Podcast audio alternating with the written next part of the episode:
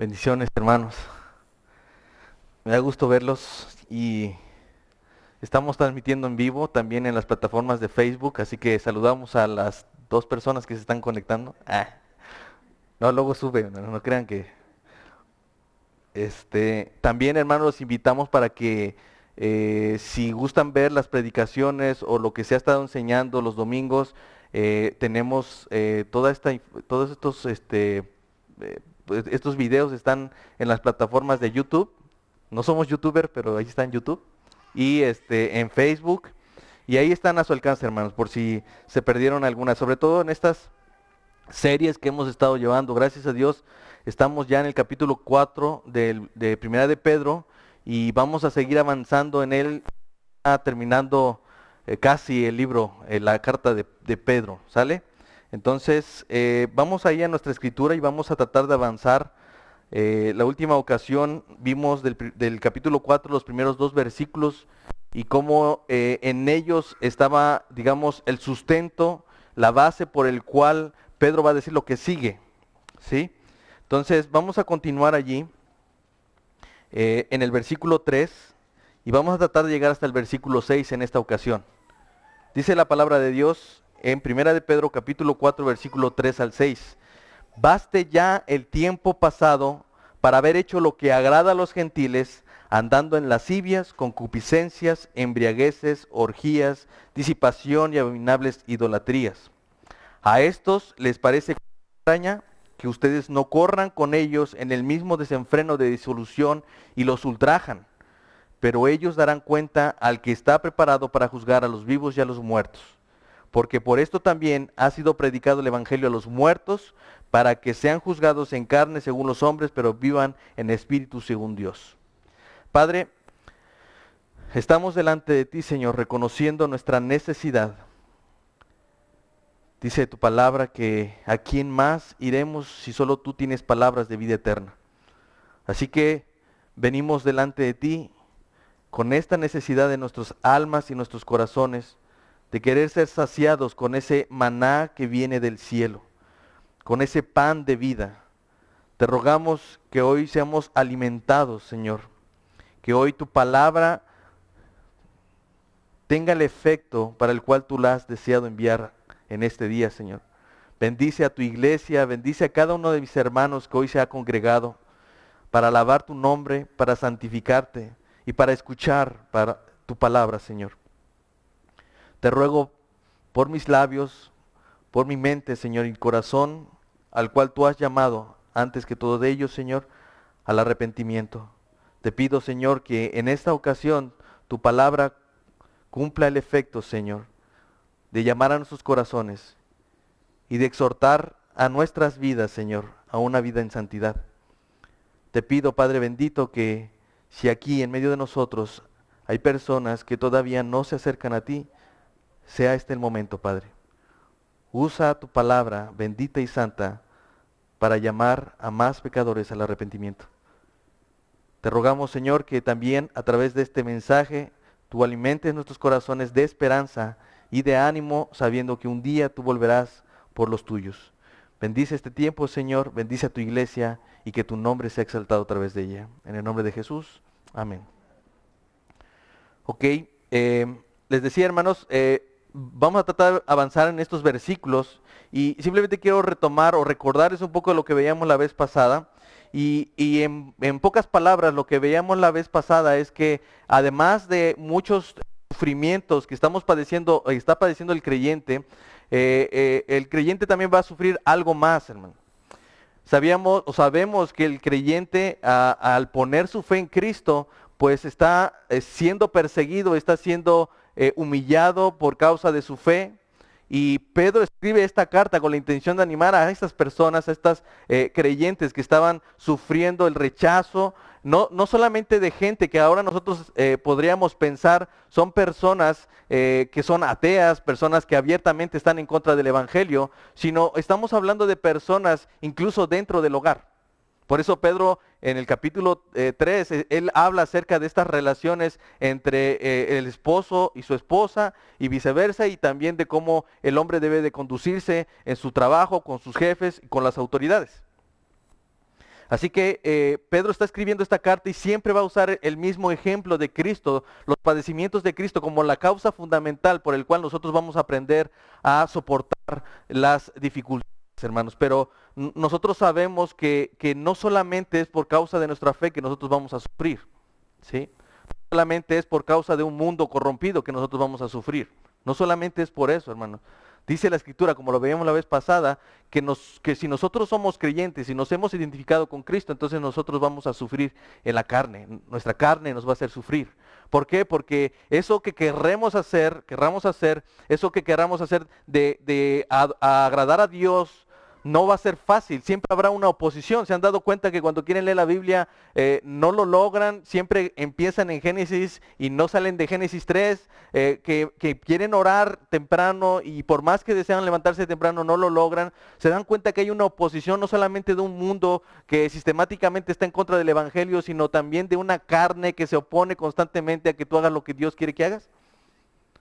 Entonces, hermanos, si tú reconoces que tienes esa lucha, si, tú, si tu carne te está haciendo sufrir, eso es un buen indicio, eso es una buena señal.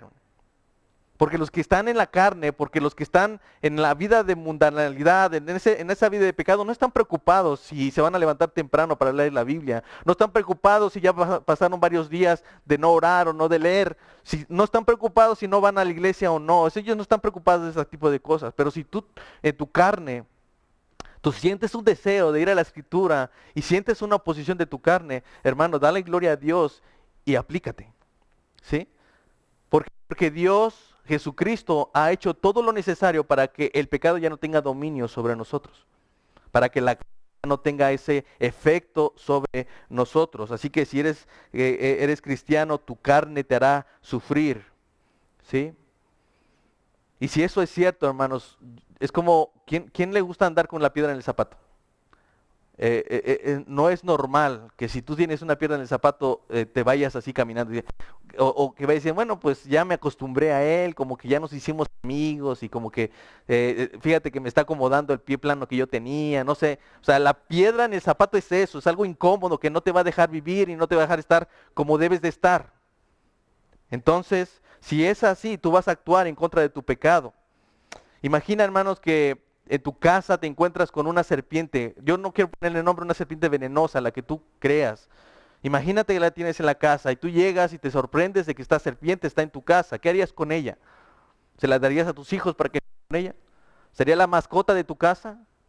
No, hermanos, evidentemente no harías, no, no la usarías para, para vivir con ella y decir, esta es mi mascota ahora, se llama serpentino, no sé, no, no, no es eso lo que va a suceder. Lo que va a suceder es que tú vas a, matarla o vas a alejar a tu familia de este peligro, ¿sí o no?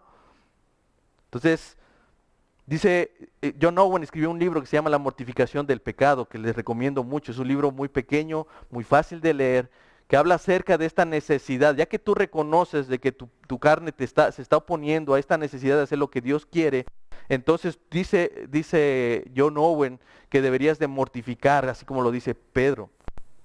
Dice, debes matar al pecado o él te matará a ti. Así debes de verlo, hermano.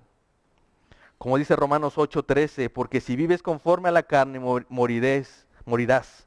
Mas si por el Espíritu haces morir las obras de la carne, vivirás. ¿Se dan cuenta, hermano? La palabra que allí utiliza para hacer morir es eh, mortificación.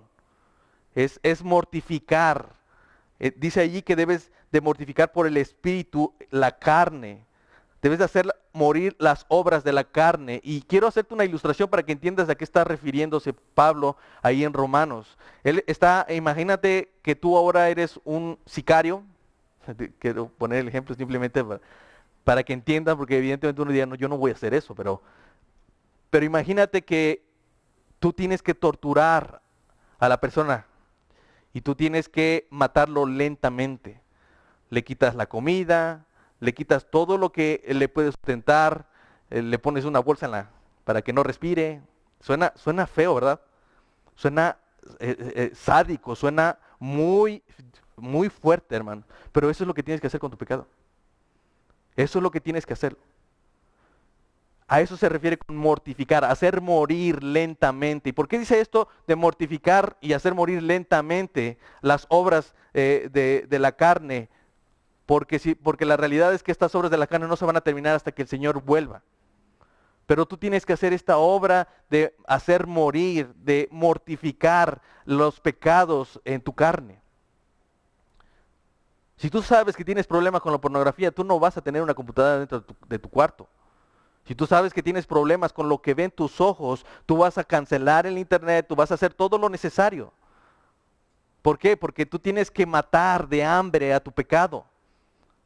Tu pecado tiene hambre, tiene ganas de saciarse y si tú le das todas las herramientas y pones a disposición tu cuerpo como un instrumento de iniquidad, entonces ese pecado nunca se va a ir.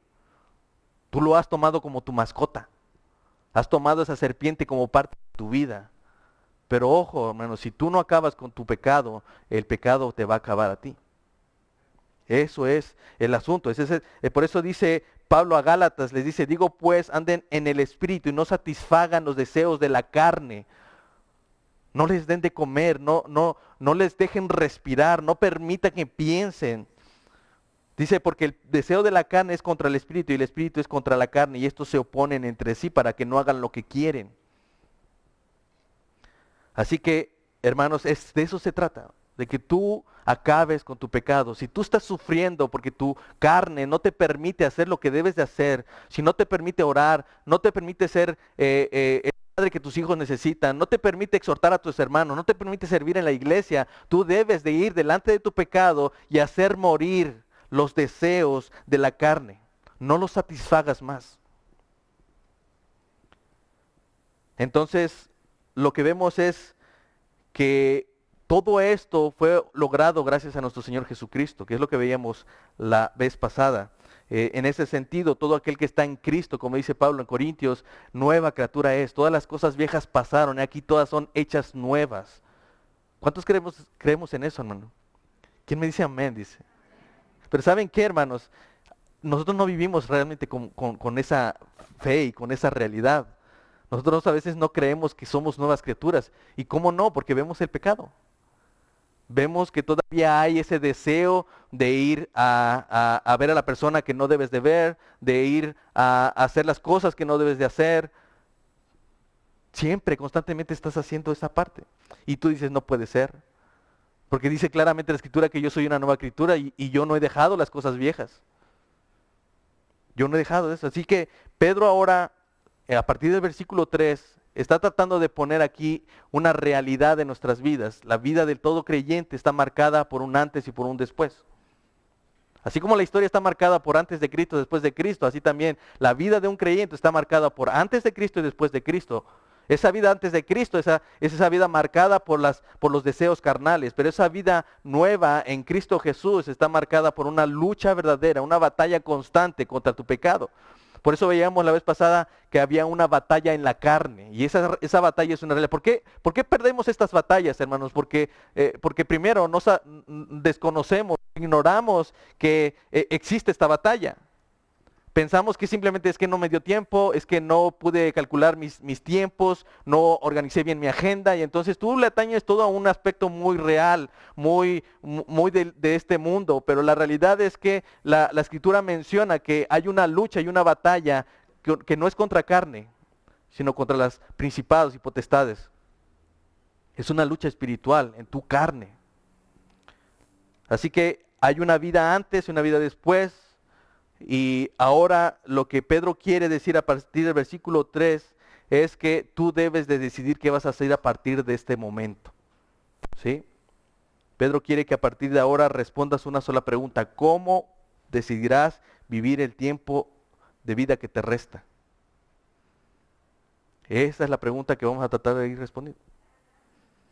Porque él dice, baste ya el tiempo pasado para haber hecho lo que agrada a los gentiles andando en lascivias, concupiscencias, embriagueces, orgías, disipaciones, abominables, idolatrías. Y aquí algo es muy importante, el tiempo. El tiempo, hermano. Ustedes saben cuán valioso es el tiempo. ¿Qué tan valioso es para ti el tiempo? A veces no lo, no lo entendemos y, y, miren, ahorita ya se van a acabar las vacaciones, creo que el lunes, mañana ya entran. y muchos de los que van a regresar a, a, la escuela están pensando en cómo no, cómo desperdiciaron su tiempo en estas vacaciones probablemente o se se dieron cuenta que no lograron aquello que habían pensado que iban a lograr en estas vacaciones. Vamos a salir acá a este lado, vamos a ir para allá, vamos a ir a ver la familia, vamos a hacer esto. Y al final pasó las vacaciones y no lo hicieron. Y ya hoy es el último día. ¿Y qué dicen? Ya se me acabó el tiempo, ¿no? Y ese tipo de cosas te ayudan a entender un poco cómo es que el tiempo vale y tiene mucho, mucho valor. Entonces, eh, pero algo más que nos ayuda a ponernos en perspectiva siempre es la muerte, hermanos. La muerte siempre nos ayuda a ponernos en perspectiva. ¿Por qué? Porque cuando el tiempo se acerca, eh, nos damos cuenta que el tiempo ya no lo podemos regresar. El tiempo ya no lo podemos rescatar. Y nos damos cuenta del valor del tiempo hasta que se nos acaba el tiempo. Y sí o no, hermanos, los que hemos perdido a alguien sabemos que los últimos momentos son los más difíciles. Son esos últimos momentos cuando dices, yo debía haberle dicho, yo debía haberle hablado, yo debía haberlo abrazado, yo debía haberle dicho cuánto le, quería, yo debía haber hecho todavía esto, ¿no? ¿Verdad que nos pone en perspectiva? Dice Pablo a Efesios capítulo 5, dice, miren pues con diligencia cómo andan no como necios, sino como a sabios, aprovechando bien el tiempo porque los días son malos. El cristiano está llamado a aprovechar su tiempo. Si tuvieras un poco de tiempo de vida, hermanos, ¿qué harías? Si tú sabes que el tiempo se está agotando, ¿qué harías? ¿O qué no harías? ¿Qué no harías con tu tiempo ahora que sabes que ya se te está acabando el tiempo? Nadie pensaría, bueno, déjame checar mi Facebook, no sé cuántos likes se quedó en la última publicación. Uno va a decir, bueno, a ver, pásame mis cuentas bancarias, quiero ver cuánto dejé en el banco. No va a decir, bueno, este, quiero, tráeme las, tráeme mis, mis este, escrituras, quiero ver cuántos terrenos dejé. En ese momento, hermano, nadie, está, nadie va a pensar en las cosas que realizó, no va a decir, uy, cuántos títulos tuve. Me quedó, voy a hacer otra maestría, otro doctorado, pero mira, Ah, por favor tráeme mis títulos porque quiero ver que aprovecho. No, hermanos, en ese momento tú lo que estás pensando es cómo desperdiciaste tu tiempo.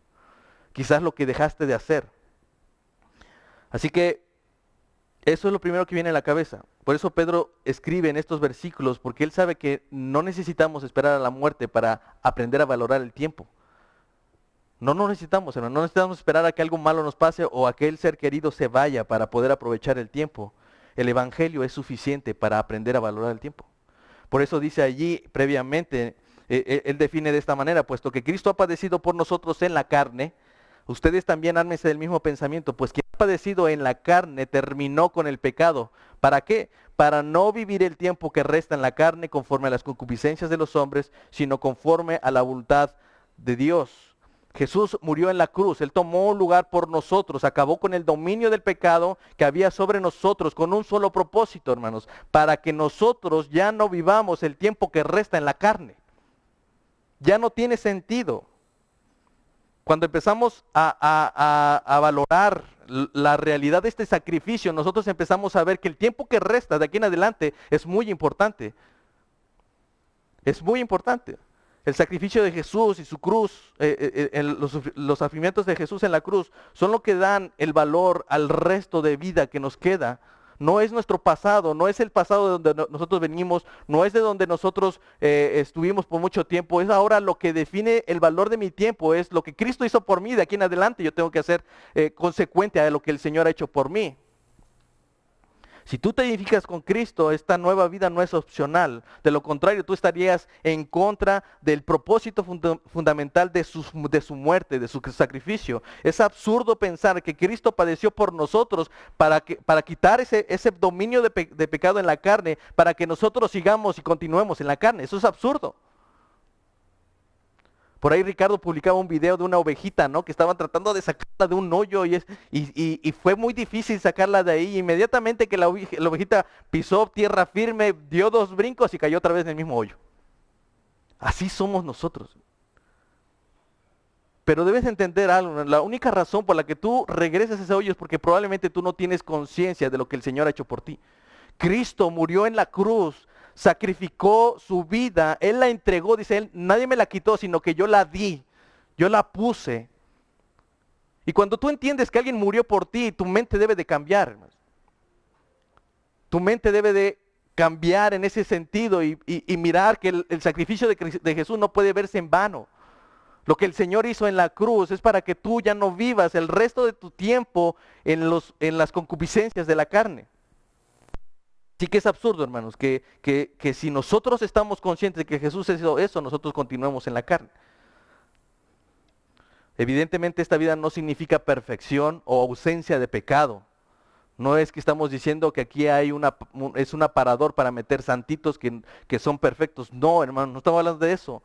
Hay una diferencia entre pecar, porque nuestra condición carnal ahí está, a practicar el pecado. ¿Sí? ¿Cuántos de aquí practican un deporte? Y, el que practica ese deporte sabe que tiene que ser constante. Él se dedica a ello, es profesionista, es profesional en lo que hace. ¿Sí? En pocas palabras, lo que cuando, cuando Juan escribe sus cartas, él está diciendo, nosotros no deberíamos ser profesionistas del pecado, no deberíamos ser profesionales en, el, en la práctica del pecado. Esa es la diferencia. No es que no haya pecado, es que tú dejas de practicar el pecado. Así que ahí está el tiempo, hay un tiempo pasado versus un tiempo que, que representa el resto de nuestras vidas. ¿Cómo vas a vivir el resto de tus vidas, de tu vida? Así que eso representa o, implica un pensamiento y una acción. Necesitamos un cambio de nuestros pensamientos. Por eso la insistencia de Pedro de que nos armemos del mismo pensamiento que hubo en Cristo, que nos apertrechemos, que nos equipemos como si un soldado fuera a la guerra, que agarremos nuestra mejor arma para poder combatir esta batalla. Por eso dice eh, Efesios capítulo 4 versículo 22, en cuanto a la pasada manera de vivir, despóngese del viejo hombre que está viciado conforme a los deseos engañosos y renueven, renuévense en el espíritu de su mente y vístanse del nuevo hombre creado según Dios a la justicia y santidad de verdad. Necesitamos un cambio de mentalidad. Necesitamos armarnos del mismo pensamiento que hubo en Cristo Jesús. Por eso Jesús le dice a sus discípulos, si alguno quiere venir en pos de mí, niéguese a sí mismo, tome su cruz cada día y sígame. Si Cristo se despojó de sí mismo, estando allí en la gloria del Padre, se despojó de su gloria, se hizo hombre, se hizo como un esclavo, fue a morir con la muerte de cruz gozosamente para poder lograr lo que era necesario hacer para que ya tú y yo no anduviéramos más en el pecado. ¿No deberíamos nosotros también habernos despojado de ese viejo hombre que está viciado conforme a las concupiscencias de este mundo y hacer todo lo que esté en nuestro alcance para acabar con el pecado? Si Cristo hizo eso, si Cristo se armó de ese mismo pensamiento, de esa misma actitud y fue a la cruz gozosamente morir por ti, ¿no deberías tú tener esa misma actitud de despojarte, de negarte a ti mismo? Y uno va a decir, bueno, eh, a veces el, negarse a sí mismo no significa decir, no me llamo así como, ya no me llamo Claudio. No, o sea, nosotros tenemos que reconocer, hermanos, que hay muchas cosas a las que no nos queremos negar. No me quiero negar a la posición que yo tengo. ¿Cómo me va a enseñar este si yo tengo maestría, yo tengo doctorado? No, no me quiero negar a, a mi orgullo, que abrirme a alguien que no sabe, no me va a entender, no me va a escuchar. Debemos despojarnos, hermano. Debemos negarnos a nosotros mismos. Eso es parte del sufrimiento. Recuerden, no solamente es el sufrimiento de un mundo que sistemáticamente está en contra de nosotros por creer en el Señor Jesucristo, también es nuestra carne que se opone a que hagamos la voluntad de Dios. Entonces, a veces ese sufrimiento lo vemos, no, no, es simplemente una persecución. Gracias a Dios que nosotros no estamos en ese contexto de ser perseguidos. Pero de cierta forma, a veces cuando tomas la decisión de me voy a levantar temprano, te estás negando a ti mismo. Sí, sufres demasiado cuando empiezas a escuchar ese, ese sonido del diablo, de la alarma de la mañana, y, dices eh, cinco minutos más, ¿no? Pero cuando tú te das cuenta que te niegas a ti mismo, cuando dices, te, das cuenta que sufres, realmente, digo hermano, yo no sé si soy el único, pero yo me levanto y sufro. Y quiero, quiero decir que eso es bueno, porque yo, yo debería entonces saber que el Señor quiere algo bueno para mí, entonces yo debo de negarme a mí mismo, mismo levantarme en la mañana. Evidentemente que si nosotros hacemos todo a propósito, es decir, de, si quiero leer la Biblia a las 12 de la noche, cuando ya terminó todas mis fuerzas, pues evidentemente lo voy a poder lograr. Me tengo que negar a ver esa serie que, que veo llegando del trabajo.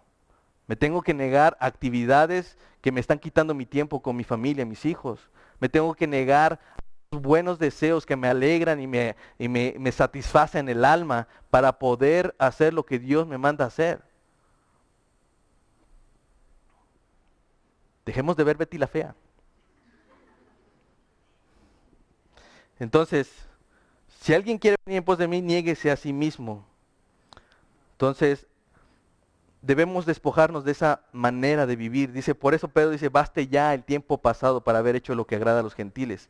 Y Pedro se refiere a aquellas cosas que agradan a los gentiles, es decir, al estilo de vida de un incrédulo. Y muchas veces a lo mejor con esto estamos pensando en lo que hacen los compañeros de la oficina, los que hacen aquellas personas que no son, no conocen el evangelio, pero pongámosle nombre, porque inclusive Pedro lo que hace es precisamente ponerles nombre. Muchas de estas eh, cosas que en las que nos agradábamos eran cosas que nos enseñaron nuestros propios padres.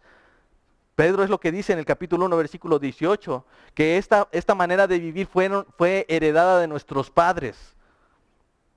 Entonces, cuando estemos pensando en esto, debemos pensar en aquellas formas de vida o esos estilos de vida que aprendimos desde nuestra casa, que no hemos querido negarnos a ellas. Así que cuando pienses en aquellas cosas que agradan a los gentiles, no pienses simplemente en personas X extrañas o alejadas de ti, sino gente muy cercana. Por eso Pedro estaba hablando de los esposos y de las esposas en el capítulo 3. Son aquellas eh, cosas que compartes con los incrédulos, ya sea tu esposo incrédulo, ya sea tu esposa incrédula, ya sea tus hijos incrédulos, tus padres incrédulos o tu jefe o compañeros incrédulos. Si tú le pones nombre, entonces las cosas cambian.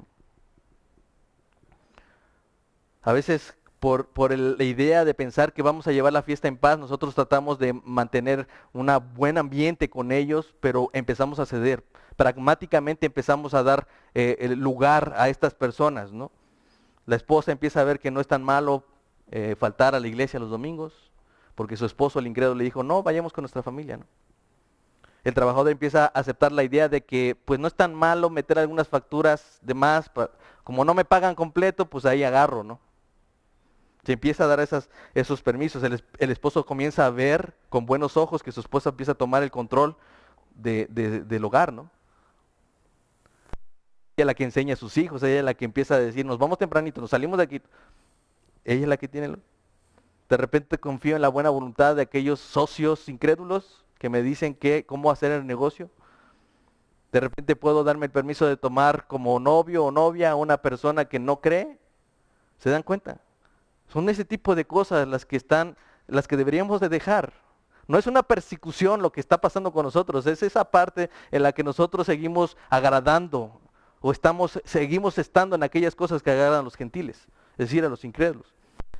Ahora, una cosa importante es que evidentemente yo no voy a hablar de todos estos pecados que está mencionando Pedro, pero quiero que vean que esta lista eh, de pecados que menciona él no es exhaustiva como la que Pablo dice en Gálatas. No es tan exhaustiva. Parece algunos temas muy, muy escandalosos, sí, pero pero no es tan amplia, porque por ejemplo no habla del adulterio, no habla de la fornicación, no habla de algunos temas como eh, este, la mentira y ese tipo de cosas, ¿no? Pero la intención de Pedro no es enmarcar a todo mundo en un solo lugar. Lo que él está hablando es a un escenario particular. Él conocía a su, auditorio, él sabía quiénes eran los que iban a leer la primera carta de Pedro en aquel tiempo, ¿sí? Así que la intención de Pedro no era tanto abarcar a todo mundo en una lista de pecados, lo que él quería hacer más directo. Pedro no se anda con rodeos, él está diciendo las cosas como son, le está llamando al pecado con su nombre. ¿Por qué, hermano? Porque a veces la gente no se inmuta cuando escucha el pecado. No, no, no, le, no, le, no reacciona y no se avergüenza de su pecado. ¿Por qué? Porque han dejado de llamarle por su propio nombre. Ahora les dicen defectos de carácter, pecados respetables, errores, virtudes de, heredadas por la familia. Ese tipo, ahora se les llama así y no quieren llamarle por su nombre. Como dijo William Burney, El diablo le enseña a los pecadores a cubrir sus prácticas repugnantes con nombres hermosos. A la superstición le llama confianza, a la codicia le llama economía, a la vanidad elegancia, a la ligereza libertad y a la locura alegría. Quiere ponerle nombres bonitos para que no suene tan feo tener que tratar. Pero Pedro dice, tenemos que tratar los temas difíciles. Se le tiene que llamar por su nombre al pecado que estás haciendo. Sea adulterio, sea fornicación, sea mentira, sea lo que sea que estés haciendo. Aunque, no, aunque Pedro no está hablando ahora a nosotros necesariamente, deben de saber que en el contexto de nuestra iglesia, nosotros quizás estamos compartiendo todavía con lo que agrada a los gentiles, a los que agrada a los incrédulos de nuestra época.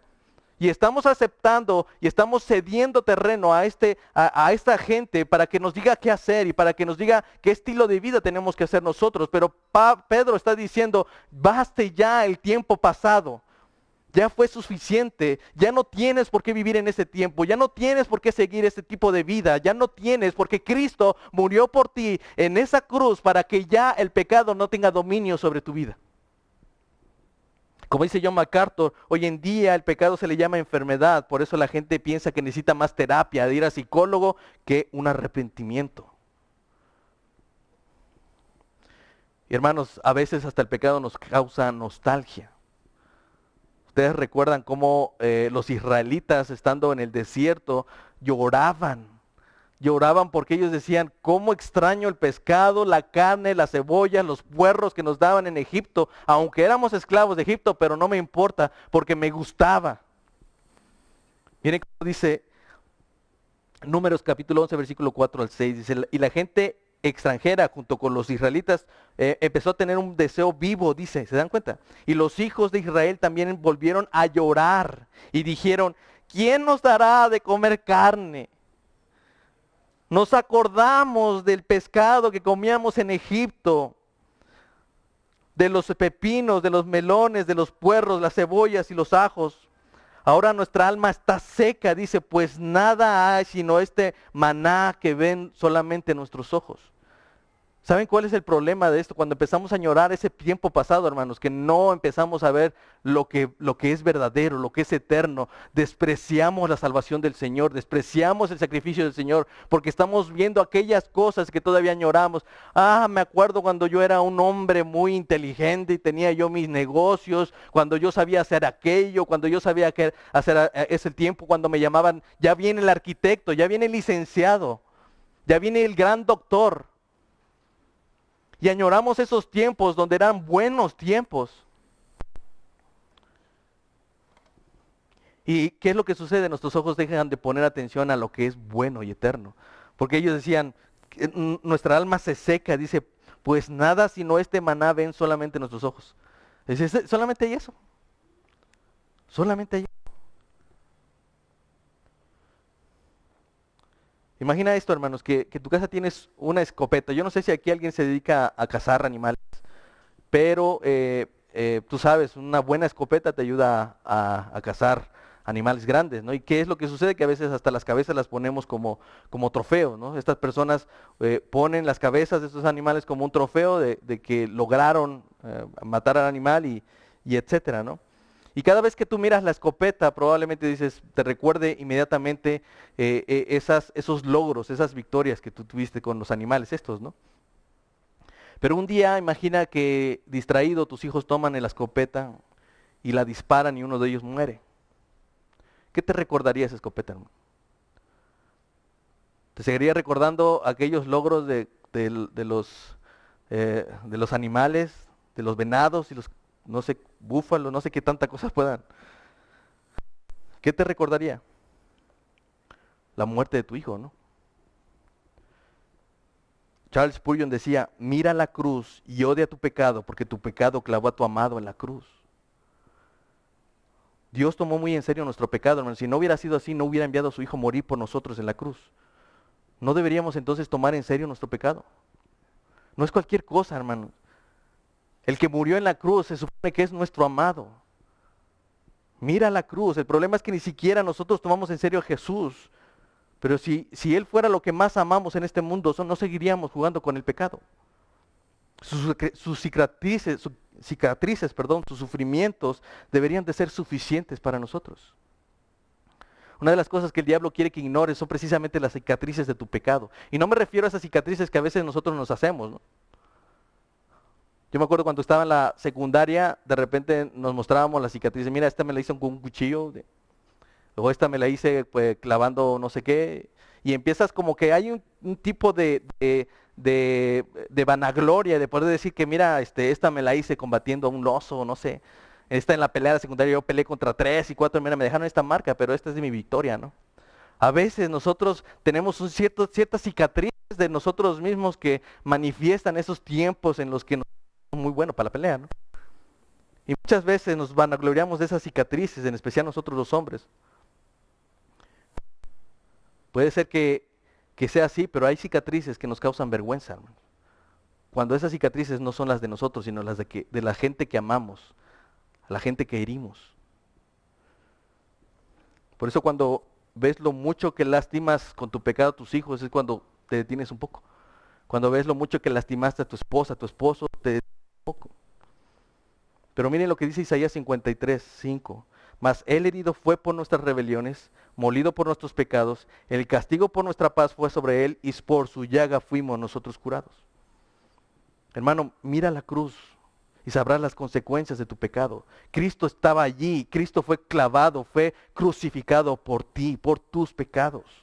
Mira Jesús y tu pasado debería ser suficiente. Si, sus, tus, cicatrices no fueron suficientes, nuestro pecado nunca va a ser suficiente. Baste ya el tiempo pasado para haber hecho estas, haber vivido en las concupiscencias de la carne, en agradar a los gentiles. Pero dice, a, estos les, parece costa extraña que ustedes no corran con ellos en el mismo desenfreno de disolución y los ultrajen. Miren hermanos, algo que va a suceder es que evidentemente allá afuera habrá un testimonio. Lo que tú estás haciendo no es cosa que no se nota, al contrario, es algo que se nota mucho. Y, y, la gente lo primero que va a hacer es que se va a sorprender de ese estilo de vida que ahora estás teniendo. De cómo es que estás rechazando cosas que ellos no rechazan. ¿Qué hay de malo de ir al cine o de ver una película? No hay nada de malo en ello. Pero ellos cuando digan, bueno, vamos a ver, no sé, pues que hoy en día hasta las películas de roya, no sé cómo se llaman, pero la del conjuro, y tú dices, no, yo cosas no las veo, no sé. Dice, eres un fanático, ¿no? Pero miren, las cosas que, que menciona este texto es que, que ellos van a extrañarse de su conducta.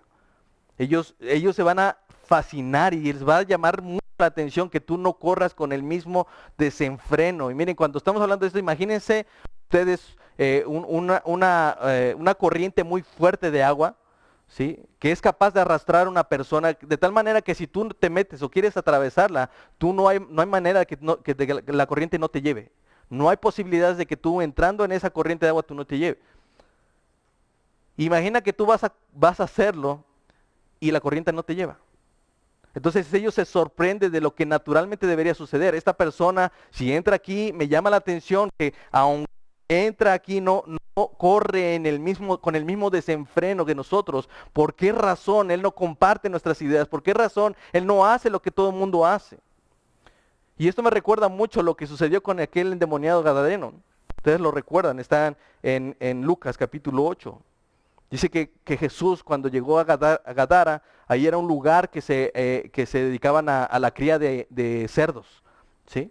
Entonces él se encuentra allí con un hombre que estaba endemoniado desde hace mucho tiempo y dice que estaba desnudo y que vivía entre los sepulcros. Y dice que cuando, cuando él se encontró con el Señor Jesús, eh, él, él todavía estaba endemoniado, él sacó los demonios fuera y entonces dice la escritura que él estaba incluso encadenado, pero que él rompía las cadenas y, él estaba, digamos que, eh, molestaba a la gente que, pasaba por allí. Todo el mundo lo conocía. Seguramente nosotros tenemos algún conocido en la ciudad donde venimos, donde, o inclusive aquí conocemos al loquito de la colonia, ¿no? O a la persona que de repente vive como si no hubiera mundo, no sé. Pero algo que me llama mucho la atención con este hombre es que cuando el Señor lo sana, la gente no reaccionó como uno pensaría. Dice, dice ahí, cuando vinieron los que habían, eh, lo que había acontecido, huyeron y, dieron aviso a la ciudad y, a, los, por los campos, y salieron a ver lo que había sucedido. y vieron a Jesús y hallaron al hombre de quien habían salido los demonios sentado a los pies de Jesús, vestido y en su cabal juicio, y tuvieron miedo. La gente se maravillaba de verlo en su cabal juicio, pero nadie de ellos, noten hermanos, que ninguno de ellos se alegraron por su reparación, por su sanidad. Ninguno de ellos estaba alegre por lo que había sucedido con este. Miren, yo no sé si les ha tocado, pero cuando dijeron a su familia incrédula que eran creyentes, bendito sea Dios, qué bueno hijo porque tú te has convertido. ¿Cuántos de ellos dijeron gracias a Dios por lo que hiciste, hijo? Cuando dejaron el alcohol, ¿cuántos de ellos se alegraron? ¿Sí? Cuando dejaron de, hacer las cosas que hacían, de querer golpear a su esposa, de querer golpear de esa manera a sus hijos, cuando dejaron esa vida pasada, ¿cómo reaccionó la gente incrédula? Se maravillaban de que ya no hicieran lo que, lo que estaban haciendo. Y, miren, yo no sé si a veces les ha tocado, pero hay gente que a veces dice, no, yo hubiera preferido que siguiera como loquito. Ahora nada más me está, dice y dice de un infierno, de un cielo, de Dios, y que va a haber un juicio, y entonces, no, no, no, yo hubiera preferido que se hubiera quedado ahí. Estos hombres, cuando vieron a este hombre, porque por mucho tiempo había vivido esa vida en lugar de haberse alegrado, tuvieron temor. ¿Y qué es lo que hicieron? Le dijeron a Jesús, vete de aquí, por favor. No te acerques a nosotros. No queremos esto. Hermanos, la gente nunca va a responder correctamente. Nunca se va a alegrar de tus buenas cosas, las buenas decisiones. Nunca van a dar gloria a Dios por los que dejaron de tomar, de fumar, o etcétera. ¿Por qué? Porque a ellos les, les molesta. Ellos, ellos no, no entienden por qué razón. Miren, a mí a, veces hay cosas que nosotros hacemos que son buenas y que aún la familia, hermanos, aún la familia está en desacuerdo, aún la familia se opone. Y me ha tocado, hermanos, que incluso los mismos hermanos de la iglesia se oponen.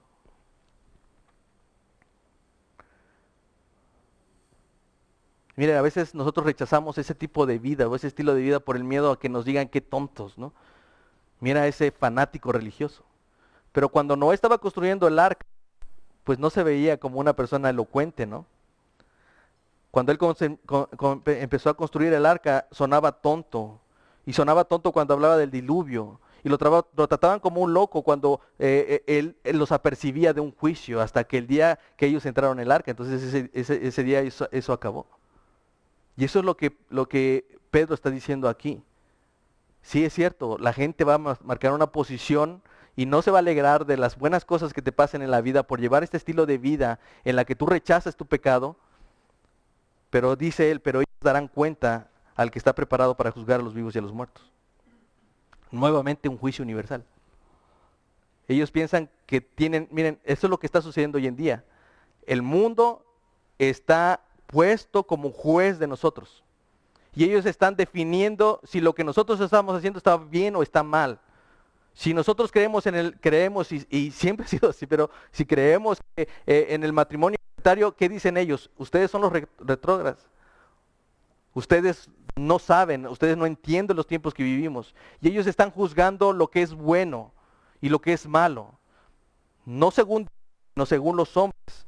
Pero, Isaías dice muy bien, hay de aquel que a lo malo dice bueno y a lo bueno dice malo, que hacen de, las, de la luz tinieblas y de las tinieblas luz, que ponen lo amargo por y lo dulce por amargo. Hay de los sabios en sus propios ojos y a los que son prudentes delante de sí mismos. Cuando Pedro está diciendo que, que ciertamente esta gente se está poniendo como jueces de nosotros, él está diciendo, bueno, sé que esto es así, pero un día ellos tendrán que dar cuentas al que realmente juzga vivos y muertos. Así que ellos tendrán que comparecer ante Dios. Y, y, noten esto, hermanos, que se refiere a ese Dios no como un salvador para ellos, sino como un juez. Así que, como dice Hebreos, pues conocemos al que dijo, mía es la venganza, yo daré el pago, dice el Señor, y otra vez el Señor juzgará a su pueblo. Horrenda cosa es caer en manos del Dios vivo. Pedro lo que está diciendo es que definitivamente nadie podrá librar este juicio. Y el problema está en cómo veas a Jesús. Esa es la del hombre hoy en día en esta vida, de cómo va a vivir el resto de su vida. Si le va a vivir conforme a la voluntad de Dios o conforme a las concupiscencias. Él tiene que decidir en esta vida si toma a Jesús como su Salvador o no. Si no lo toma como Salvador, entonces Él será su verdugo en el día del juicio. No hay de otra. Está establecido para los hombres que mueran una sola vez y después de esto viene el juicio. No hay otra, no hay otra posibilidad.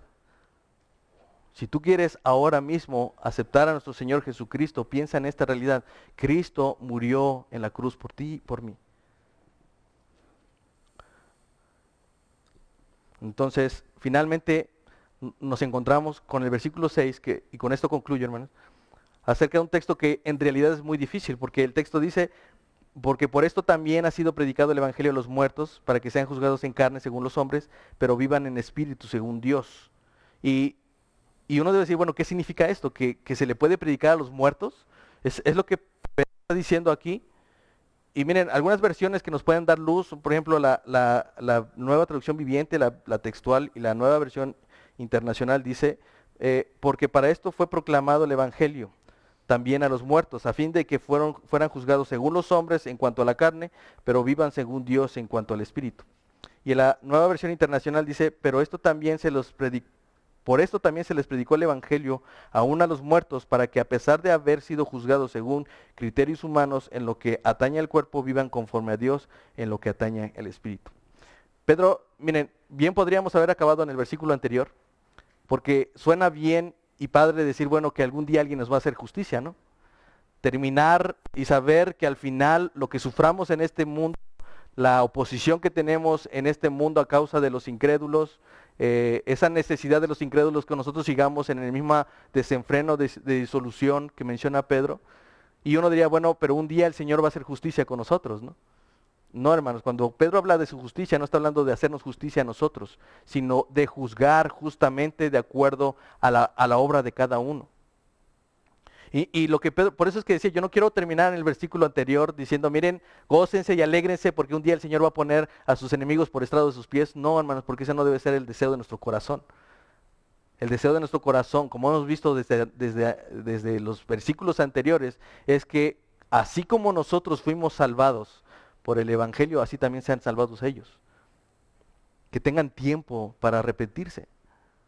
Por eso es que concluye, digamos, toda esta parte diciendo que por esto, de esta manera también se predicó el Evangelio a los muertos. Este, es decir, Pedro está hablando de aquellos que en algún momento estaban vivos, se les explicó el Evangelio y ahora mueren. ¿Por qué? Por causa de su fe, por causa de haber sido perseguidos, de haber sido martirizados, de haber sido juzgados según el juicio de este mundo que los mató, ¿por qué? Porque creían en el Señor Jesús, que fueron muertos en aserraderos, algunos fueron cortados de su cabeza, derramada su sangre, eh, eh, todos ellos sufrieron por causa de su fe, porque según este mundo ellos debían de morir.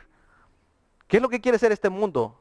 Juzgar en ese sentido que los hombres que creemos en, el matrimonio igualitario, que creemos en, que nosotros debemos educar a nuestros hijos y toda esta, esta ideología de género que nos está cambiando muchas ideas a nuestros hijos, cuando nosotros nos oponemos a este tipo de cosas, ellos vienen y dicen, te voy a juzgar porque tú estás mal y tú tienes que pagar por esta razón. Pero Pedro no espera que nuestra esperanza esté en el juicio de los incrédulos, sino en el poder del Evangelio que nos salvó de la ira de Dios y que aunque suframos en, eh, el, juicio de este mundo según los hombres, podamos vivir, según Dios en su espíritu. Si se dan cuenta, concluye mucho como, como empezó eh, en el capítulo 3, versículo 18, cuando dice, eh, ciertamente Cristo murió en la carne, pero fue vivificado en el espíritu. Es decir, sí, cierto, padeció en la carne, murió por nosotros en la cruz, pero no quedó allí, el, Señor resucitó. Y en pocas palabras lo que Pedro está diciendo, nuestra esperanza está en esto, que el Evangelio que nos transformó a nosotros puede transformar a cualquier incrédulo. Y que aunque nosotros tengamos que sufrir en este mundo, la realidad es que ese sufrimiento tiene un límite, pero las glorias de Dios serán eternas. No importa lo que pasemos, lo más difícil ya fue hecho para nosotros. Ya no hay condenación para los que están en Cristo Jesús. Ya no tienes por qué preocuparte como los incrédulos, porque aquellos cuando venga la hora de morir tendrán que presentarse a rendir cuentas con el que está listo para juzgar a vivos y a muertos. nosotros, hermanos, el día que eso suceda, ya nuestros pecados fueron juzgados en la cruz, ya fueron clavados en la cruz. Nosotros ya no tenemos esta preocupación. Así que no importa lo que haga el hombre o lo que diga, nosotros no tenemos a quien puede matar el cuerpo, pero nada puede ser contra el alma. Más bien tenemos a quien puede juzgar y matar al cuerpo, y ese es Dios. Así que Pedro quiere animarnos a confiar que al final de nuestra vida el sufrimiento tiene un límite. Sí, podamos sufrir, podamos tener oposición, pero eso tiene un límite, hermanos. La bendición de Dios no. Así que la muerte de Jesús no fue en vano. Tampoco el padecimiento de Él y de ningún creyente. Aunque Jesús sufrió por nuestros pecados en la carne, fue vivificado en espíritu. Y así nosotros también vamos a ser vivificados. Así que, hermanos, yo he querido llamar a esto, y lo digo apenas, algo que a lo que Pablo llamaba buena batalla. Cuando Pablo está eh, concluyendo su primera carta a Timoteo, él dice a Timoteo, oye Timoteo, pelea la buena batalla. ¿Y por qué lo dice? Dice, pelea la buena batalla de la fe. ¿Y por qué lo dice? Porque si se dan cuenta, en toda la carta está diciendo acerca de aquellos hermanos que están huyendo de la fe, están apostatando de la fe, están eh, eh, negando a la fe. De hecho, en el capítulo 4, él está diciendo que en los postreros días eh, muchos apostatarían la fe. ¿Y por qué? Por causa de sus propias debilidades. Ellos no pudieron lograr mantenerse en esa, en esa fe. Entonces él le dice, pelea la buena batalla. Si esa es nuestra batalla, cada día. Por eso dice, toma tu cruz cada día. El que quiera venir en pos de mí, niéguese a sí mismo. Tome su cruz cada día. Pelea la buena batalla en las palabras de, de Pablo. Y en su segunda carta, cuando Pablo se despide de Timoteo, él dice al final, he peleado la buena batalla. He acabado la carrera, he guardado la fe. Miren, en ese momento Pablo estaba a punto de ser sacrificado. Él les dice, ya estoy a punto de ser sacrificado. Ya no me queda mucho tiempo. Pero él tiene con toda seguridad, le escribe a Timoteo y le dice, he peleado la buena batalla. He acabado la carrera. He guardado la fe. Miren hermanos, en ese momento en el que tiempo se acabe, hermanos, para nosotros, no vamos a mandar a traer los títulos, no van a importar mucho lo que hicimos en el mundo habremos de pensar siempre lo mismo. ¿Peleé la buena batalla? ¿Terminé, acabé con la carrera? ¿He guardado la fe? Hermanos, este es el tiempo para que nosotros podamos reconocer si ese día, cuando llegue el tiempo, mis últimas palabras, ¿cuáles van a ser? Y ojalá en el Señor sea que he, peleado la buena batalla. Amén. Vamos a orar. Bendito Padre, gracias te doy por tu palabra, por ese deseo de animarnos y de seguir adelante, Señor. Damos gracias, Padre, porque el poder de tu evangelio nos ha librado de tu ira, nos ha librado eh, de muchas cosas, Señor. Y no importa si en este mundo vivimos aflicciones, si somos perseguidos, si, si, obtenemos oposición de, de las personas, Señor. Sé que eso tiene un límite, sé que ese un día acabará y que un día, Padre, tú volverás por nosotros. Y ese momento para nosotros será de gloria. Te doy gracias por el sacrificio de nuestro Señor Jesucristo. Ayúdame a recordar sus cicatrices, ayúdame a mirar la cruz y ver cómo es que el amado, nuestro Señor, murió por mí y por nosotros.